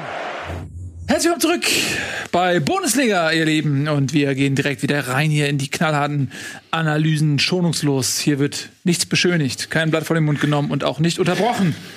Niemand ist gezwungen, schnell zu reden. Tobias Escher, das freut mich, dass du äh, bei uns bist, ähm, nachdem du beim Doppelpass warst am Wochenende. Wir reden jetzt über Werder Bremen gegen die gegen Turn, Turn- und Sportgemeinschaft oder was heißt das eigentlich? Spielgesellschaft? Das weiß niemand. Turn- und Spielgemeinschaft, ich guck's mal nach. Niemand weiß es. Gegen die TSG Hoffenheim. Ähm, das heißt Turn- und Sportgemeinschaft Hoffenheim, 1899, eingetragener Verein. Sag ich doch. Äh, äh, Nico, das ja. war ja mal ein glücklicher Punkt. Ja, ja, also ja, ein bisschen schmeichelhaft, aber ich finde trotzdem aufgrund der ersten Halbzeit nicht ganz unverdient. Und ähm, man darf ja nicht vergessen, gegen wen man gespielt hat. Das ist immer noch Hoffenheim, die spielen europäisch, das sind andere Ambitionen. und ähm, insofern bin ich am Ende sehr glücklich darüber. Und man hat jetzt äh, mit diesem Punkt den nächsten gesammelt, von dem ich vielleicht nicht, also mit dem ich nicht gerechnet hätte.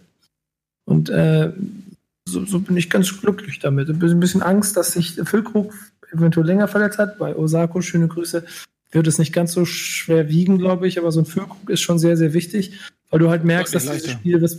Wie bitte? Ist auch deutlich leichter als Füllkrug. Ja, ähm, weil, weil du merkst, dass dieses Spiel von Bremen halt schon vorne so eine gewisse Entlastung braucht und äh, die, die kann Füllkrug dann mehr liefern.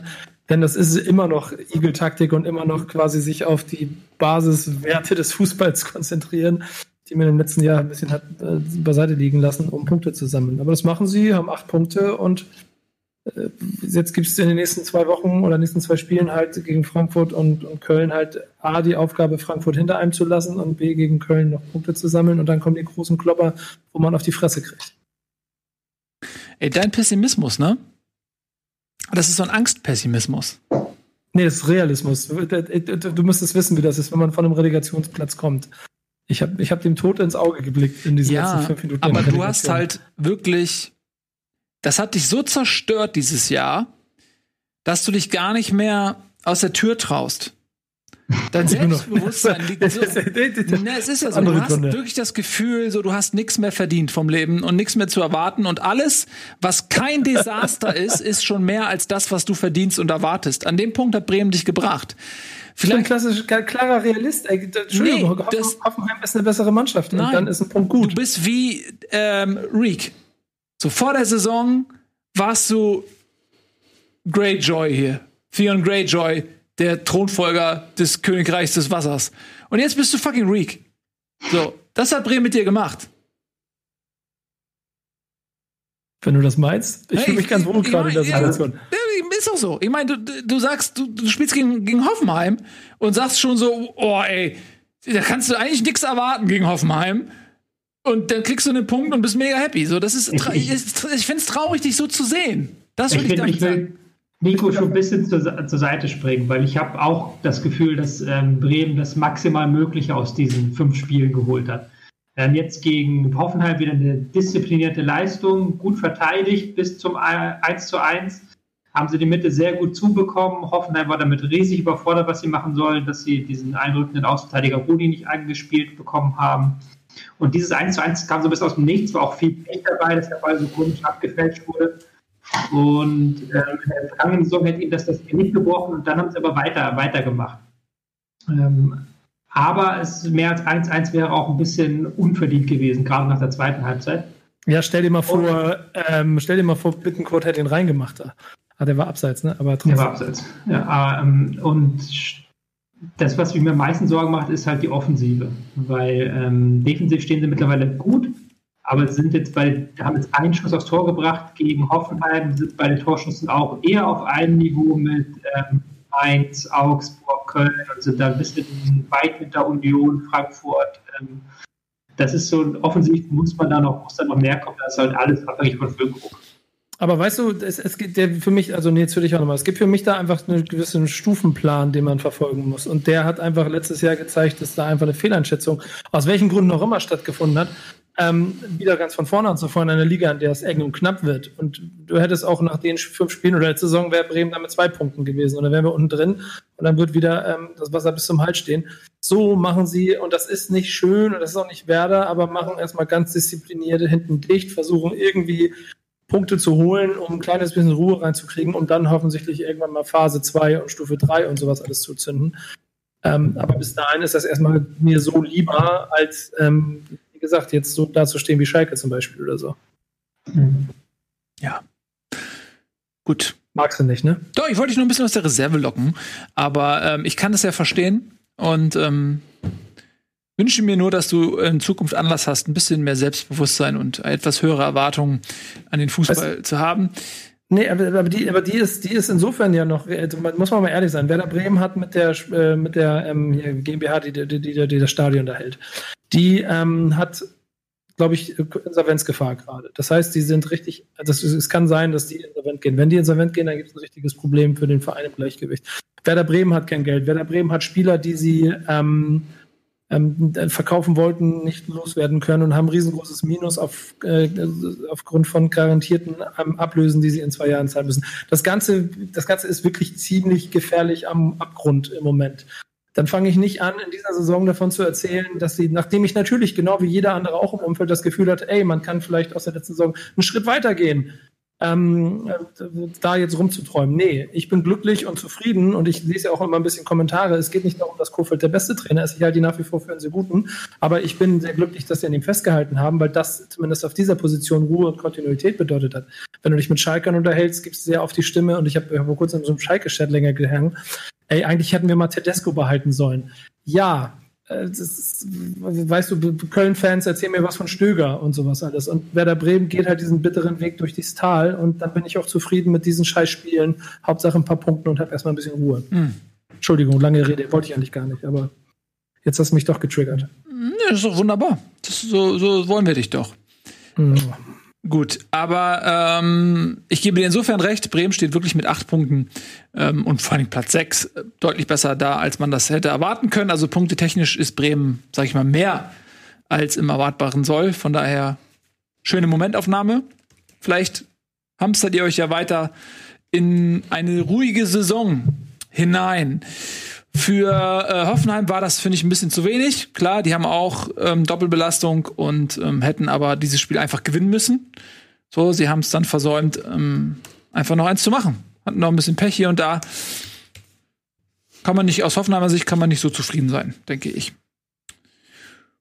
Gut, keine Einwände mehr. Dann machen wir weiter mit Stuttgart gegen Köln, oder? Dem Duell mhm.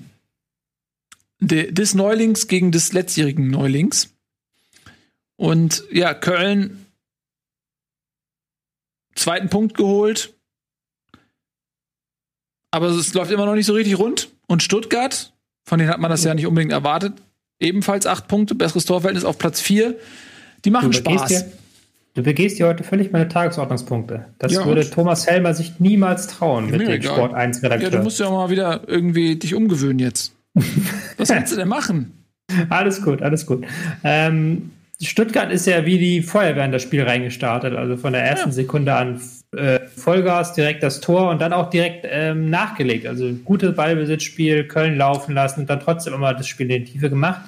Ich fand das 1 zu 1 war so der Knackpunkt, weil dann hatte ähm, Köln so ein bisschen raus, dass sie, äh, wenn sie rechtzeitig pressen, wenn sie nah genug am Mann stehen, wenn sie auch mit hohen Bällen auf Anderson arbeiten, dass sie damit die Stuttgarter ärgern können und im Endeffekt auch ein verdientes 1 zu 1. Man muss auch nochmal zu der Frage, welche Mannschaft im Abstiegskampf tot ist und welche nicht, da mal Köln ein bisschen weit, ein Stück weit loben, weil äh, auch die machen fußballerisch nichts Tolles, aber die, die sind da, also die sind, äh, die haben, die werfen sich in die Zweikämpfe, das ist nicht, die wirken nicht so wie eine Mannschaft, die sich komplett aufgegeben hat. Mhm. Ja, ja, auch ein bisschen früh am fünften Spieltag. Ja, aber es ist ein bisschen anders als Schalke. Also da hast du auch das Gefühl, da übernimmt zum Beispiel Anderson, übernimmt jetzt, der ist, neu, aber der nimmt schon sehr viel Antwortung, der will jeden Ball lang haben und macht, dann geht er auch jedes Kopfballduell rein. Ähm, Limnius oder Limnius, wer ja ausgesprochen wird, hat jetzt sein Debüt als einen letzten Spieler gefeiert, hat gleich mal ordentlich Druck gemacht. Auch ähm, Duda ist immer.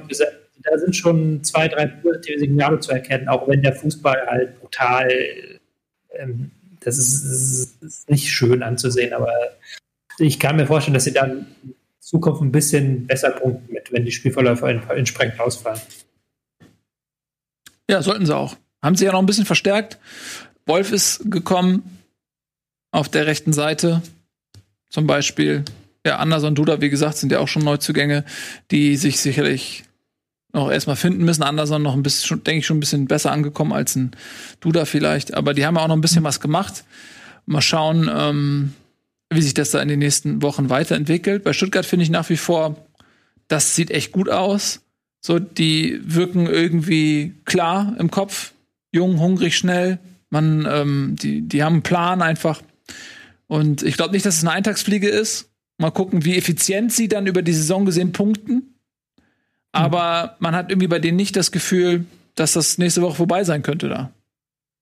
Nö, die, die spielen auch gute Fußballer. Die haben auch viele Spieler, die momentan in wirklich in guter Form sind. So ein Endo, der wirklich schöne Sachen macht. Ähm, Silas, der auf dem Flügel richtig für ähm, Wirbel sorgt. Und selbst diese Verletzungsprobleme, die sie aktuell haben, die werfen sie nicht wirklich aus dem Tritt. Das, das ist schon beeindruckend. Mhm. Ähm, mir gefällt der Stil, den sie spielen. Mir gefällt das Tempo, das sie haben. Mir gefällt, dass sie ins Risiko gehen. Mir gefällt, dass sie hochpressen. Also das ist schon ähm, das macht Spaß, selbst wenn sie jetzt die Punkte nicht aufrechterhalten. So, solange sie so weiterspielen, kann man sich die Spiele von Stuttgart gut geben. Das ist schon mal in dieser Liga was wert. Ja, und ich fand es auch wirklich stark, also teilweise, wie sie den Ball haben laufen lassen, welche Kombination, in welcher Geschwindigkeit. Ähm, also es sah teilweise wirklich schon, schon echt richtig gut aus. So, das ist kein Zufall. Ähm, die, die sind alle technisch stark, sie sind schnell im Kopf. Also die haben sich teilweise Köln auch richtig zurechtgelegt. Also, ja, das fand ich, finde ich schon sehr beeindruckend. Insbesondere halt, wenn man, muss man sich immer vor Augen halten, dass sie letztes Jahr in der zweiten Liga lange Zeit große Probleme hatten. So. Ähm, und jetzt mit einem Kader, der jetzt, jetzt auch nicht auf so vielen Positionen verstärkt wurde, dann in der ersten Liga so gut ankommen, das finde ich echt nachhaltig bemerkenswert, muss ich sagen. Stuttgart macht mir irgendwie Spaß. So, Spaß hatten auch, äh, und jetzt komme ich zurück zu deinem Tagesordnungspunkt, 5000 Leute bei Eisern Union im Stadion. Und neben dem sportlichen Aspekt, der ja vielleicht relativ schnell erzählt ist, denn ähm, es gab ein 1 zu 1 gegen den SC Freiburg, gibt es ja noch die Frage nach der Sinnhaftigkeit dieser äh, Zuschauerfülle in diesem Stadion. Es gab die Ansage, dass nicht angefeuert werden darf. Es ist total absurd. Jeder musste Maske tragen ähm, und keiner durfte singen oder so, sondern man musste ja, was, ja, was, was, was. klatschen oder sowas oder irgendwie so, whatever, winken. Äh, man durfte aber keine gemeinschaftlichen Gesänge anstimmen. Vielleicht so dieses, dieses Achselfurzen. ja, finde ich super. Wenn sich das durchsetzen ja. würde, so als neue Jule vom Wieso nicht? Als Buchruf. Ja, es ist natürlich ja. äh, schon lächerlich, finde ich. Ähm, und auch, auch, ja, weiß ich nicht, ob man da jetzt an den Fußballfans festhalten sollte zurzeit. Ja, das muss man, also das muss man einfach sagen. Wenn man sich so die Nachrichten anguckt und guckt, was da draußen in der Welt los ist, dann äh, muss der Fußball muss auch aufpassen, dass er sich nicht zu so angreifbar macht. Und durch sowas ähm, machst, du dich, machst, du dich, sehr angreifbar. Der ähm, Chef deines Vereins, beziehungsweise welchen Posten hat Hellmann genau bei euch? Ähm, weiß niemand. Vorstandsvorsitzender. Vorstandsvorsitzender. Der hat ja gesagt, dass er das sich wundert, dass keine Zuschauer in dürfen, weil sie ja extra für diesen Fall jetzt die Hygienekonzepte ausgearbeitet hätten. Ja. Und er ist der Meinung, dass man damit auch locker 5000 bis 8000 Leute im äh, Frankfurter Waldstadion unterbringen könnte, nach Hygieneflows, mit Hygienevorschriften, ohne dass da irgendwie Ansteckungsgefahr sei. Ja. ja, aber vielleicht, also das Ding ist, muss es das haben? Ähm, in der Zeit, als die Infektionszahlen zurückgingen und man das Gefühl hat, okay, vielleicht irgendwie man kann wieder zur Normalität übergehen, dann sich vorzutasten und so, okay. Aber jetzt in einer Situation, wo ja auch die Ansteckungszahlen wieder so hochgehen, der Winter steht vor der Tür, es wird erwartet, dass diese zweite Welle noch heftiger wird als die erste.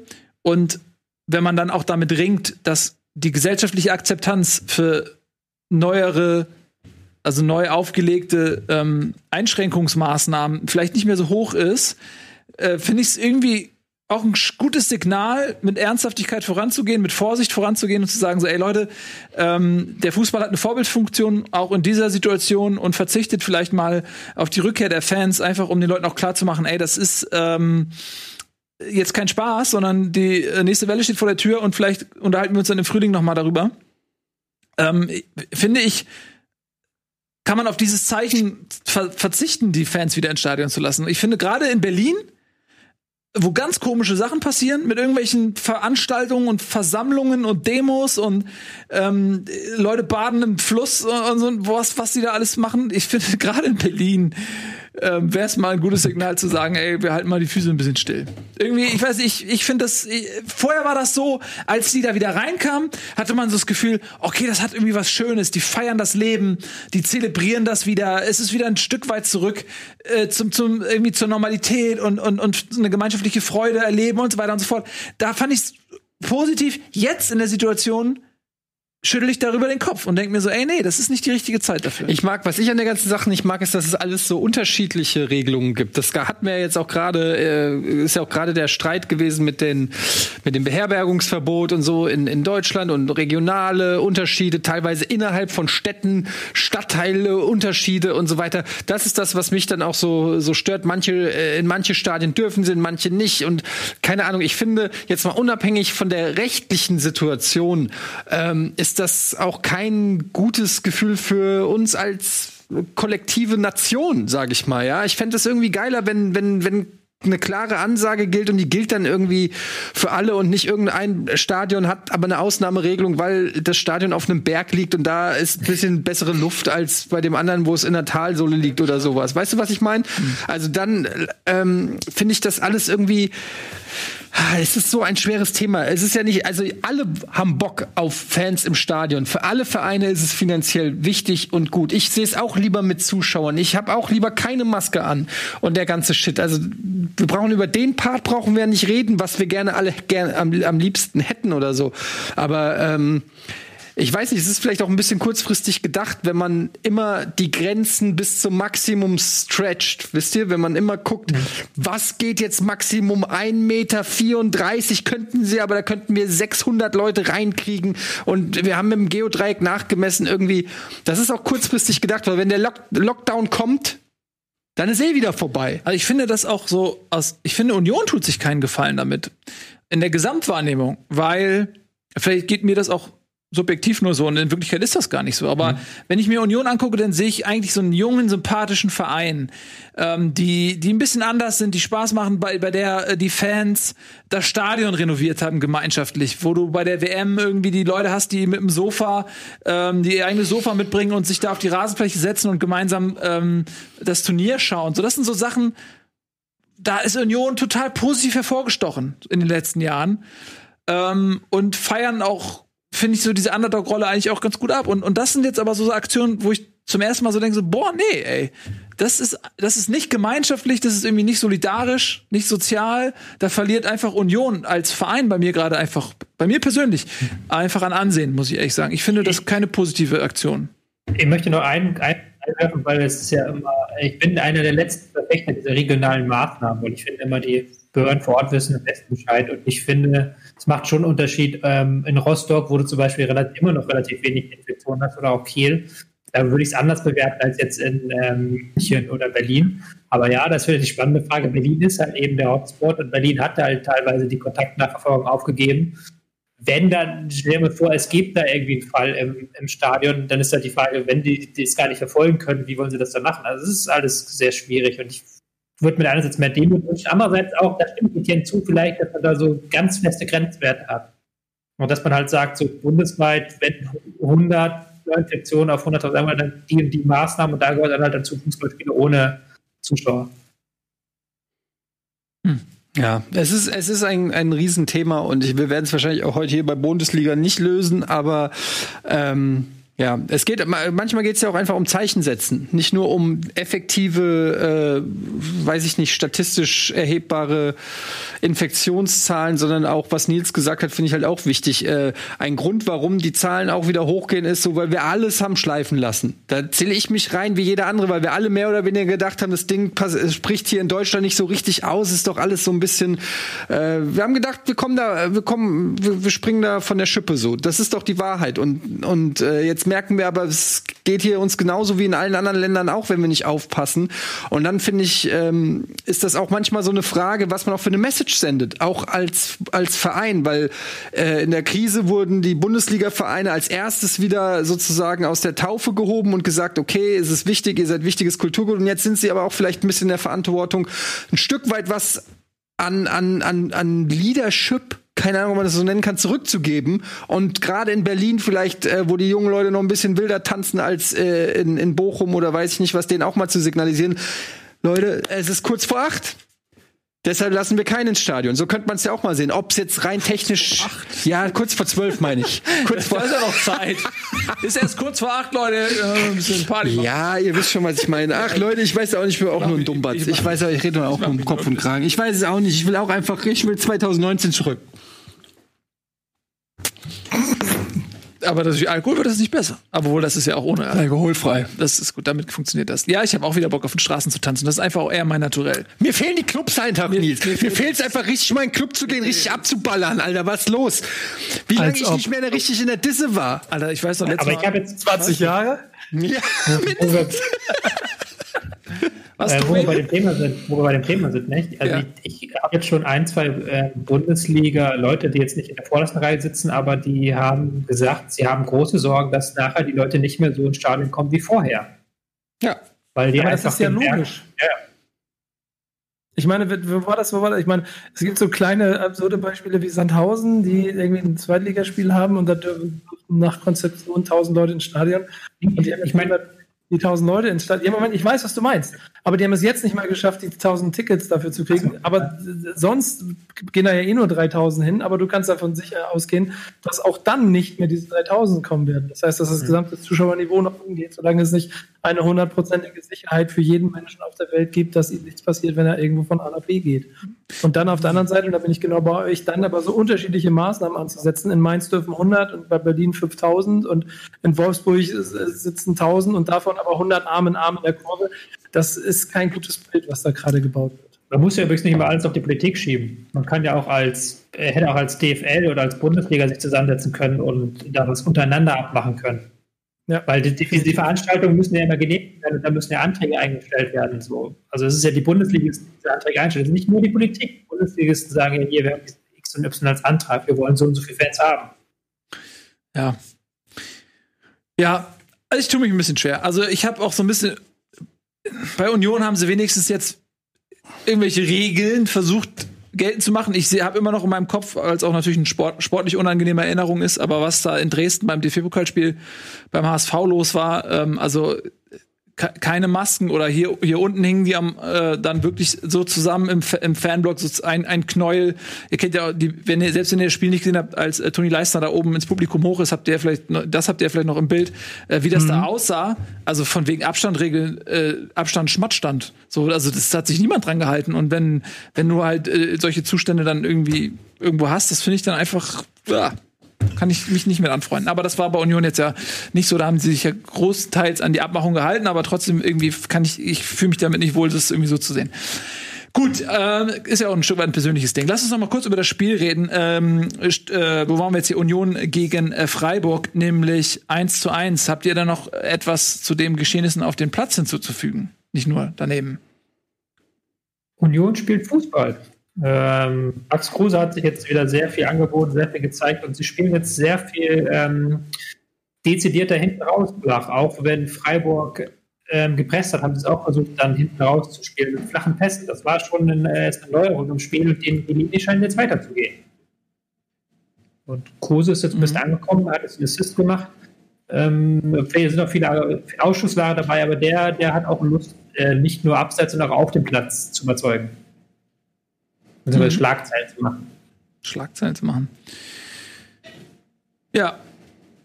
Das ist nicht so viel. Ich habe jetzt ähm, von dem Spiel nicht ganz so viel gesehen, muss ich sagen. Aber Union, ähm, also das, was ich gesehen habe, da stimme ich mit dir überein. Wer wäre ich auch, dass ich dir widerspreche? Ähm, dass Union wirklich versucht, sich weiterzuentwickeln. So, und mit dem äh, das erste Jahr ist geschafft. Und es kommen jetzt so punktuell dann ähm, zum einen Transfers eben, aber auch ja eben der Versuch, quasi ähm, wegzukommen von dieser, von diesem Spielstil, ausschließlich lange Bälle und so weiter. Anderson ist ja auch äh, abgegeben worden ähm, und Kruse ist ja ein gänzlich anderer Spielertyp. Und ähm, ja, es finde find ich schön, dass, dass man versucht, ähm, sich zu etablieren. Und das ist ja auch ein Zeichen dafür, weil wenn du immer nur ums Überleben kämpfst, wie in der ersten Saison, und immer nur sagst, wir sind der absolute Underdog und der Klassenhalt wäre eine Sensation, damit wirst du halt nicht alt in der Liga. Du musst dich irgendwann weiterentwickeln. Und das äh, versucht Union und das finde ich sehr respektabel und ich äh, wünsche denen, ähm, dass das funktioniert, dass sie damit ähm, sich in der Bundesliga etablieren. Ich finde, dass, dass der Verein grundsätzlich der Liga gut tut, ähm, abzüglich dessen, was sie da mit den Zuschauern machen. Gut, äh, wir haben gar nicht mehr so viel Zeit. Ähm, haben wir noch ein Spiel vergessen? Nö, ne? Wir haben, glaube ich, alle gemacht. Ähm, dann bleibt uns nur noch Doch. die Vorausschau auf Leverkusen gegen Augsburg. Du hast den VfL Wolfsburg unterschlagen. Shoot, wie könnte mir das passieren? Gegen Bielefeld. Ja, das können wir schnell machen. Wolfsburg, ja, Wolfsburg hoch überlegen. Ähm, viele Chancen gehabt. Ja. Ähm, für 2 zu 0, hätte viel höher führen müssen. Auf einmal, und jetzt kommt's. Fucking Sven Schiplock. Das. nee, bist ein guter, bestimmt ein richtig guter Typ. Bruno Labbadia hat sich mal als den, den besten Anläufer de, de, des, der Mannschaft auch ähm, äh, betitelt. Aber dass Sven Schiplock Tore in der ersten Liga schießt, das kann, kann ich nicht begreifen. Dass er, er war beim HSV einfach die torumgefahrene Person. Und er schießt jetzt Tore in der Bundesliga. Ich finde das irgendwie super. Das ist wie Dennis Diekmeyer, der jetzt Torjäger ist und so. Ich finde das irgendwie super. Echt? Dennis Diekmeyer wo? Bei Sandhausen. Ja, gut. Ähm, aber ja, oh, schießt das 2 zu 1 und auf einmal kommt äh, Bielefeld zurück und, und bringt äh, Wolfsburg nochmal ins Schwimmen. Dann äh, dieser Schuss äh, von ähm, Klos abgefälscht, der dann gegen den Pfosten kullert. Das hätte das 2-2 sein können. Alter Schwede, das wäre mal ein Punktediebstahl gewesen. Da hätte Wolfsburg sich äh, schön an die Nase fassen können. Aber da wollte ich noch mal was fragen. Weil am Ende des Spiels wurde irgendwie eingeblendet, Expected Goals Wolfsburg irgendwie 0,9 oder sowas oder 0,7 und ich denke mir, ich check diesen Wert immer noch nicht, wenn weil ich habe allein 300-prozentige Chancen von Wolfsburg gesehen, die nicht reingegangen sind. Also die standen ja allein dreimal vom Tor. Einmal irgendwie Steffen und dann Weghorst und dann noch dieser Kopfball von war das auch Weghorst, der Kopfball, den er direkt auf Mann setzt, wo er komplett weiß. Das sind doch eigentlich im Prinzip drei, drei, drei sichere Tore. Wie ich kann es ja, ich kann es ja nicht genau sagen. Das ist ja einfach nur addiert die Werte der einzelnen Torchancen. Also wenn ein Tor eine Chance, ähm, auch nach diesem Modell, eine Chance von 0,1, 10-prozentige Chance, ein Tor zu machen, hast du 0,1 Tor dadurch.